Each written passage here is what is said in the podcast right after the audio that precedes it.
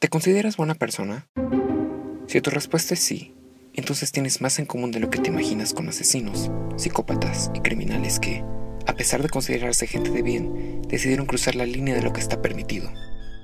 Gente que terminó cometiendo actos de increíble violencia porque se dejaron llevar por sus impulsos, sus deseos y por circunstancias que los llevaron al extremo. Porque todos llegamos a este mundo con la disposición de ser buenas personas, ¿o no?